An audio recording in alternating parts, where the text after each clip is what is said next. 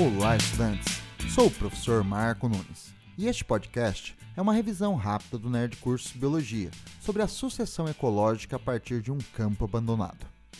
Sucessão ecológica são as mudanças que ocorrem em uma comunidade no decorrer do tempo.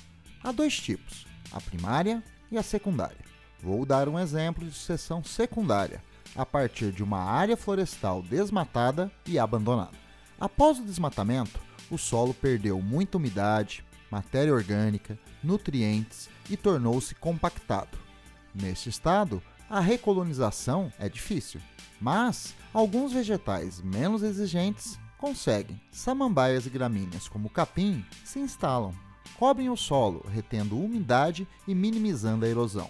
Samambaias e gramíneas são consideradas nessa sucessão organismos pioneiros.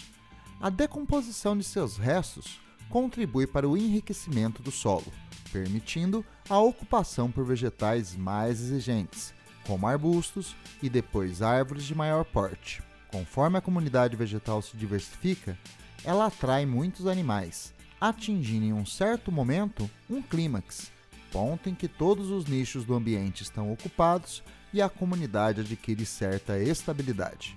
Mas atenção, a sucessão secundária não ocorre de forma idêntica ao da sucessão primária original, visto que dificilmente as condições biológicas e abióticas serão as mesmas.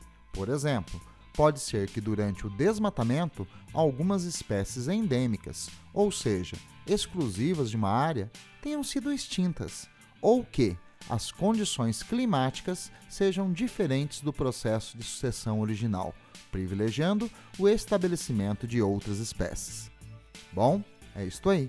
Continue firme nas revisões do Nerd Curso Biologia e bom estudo!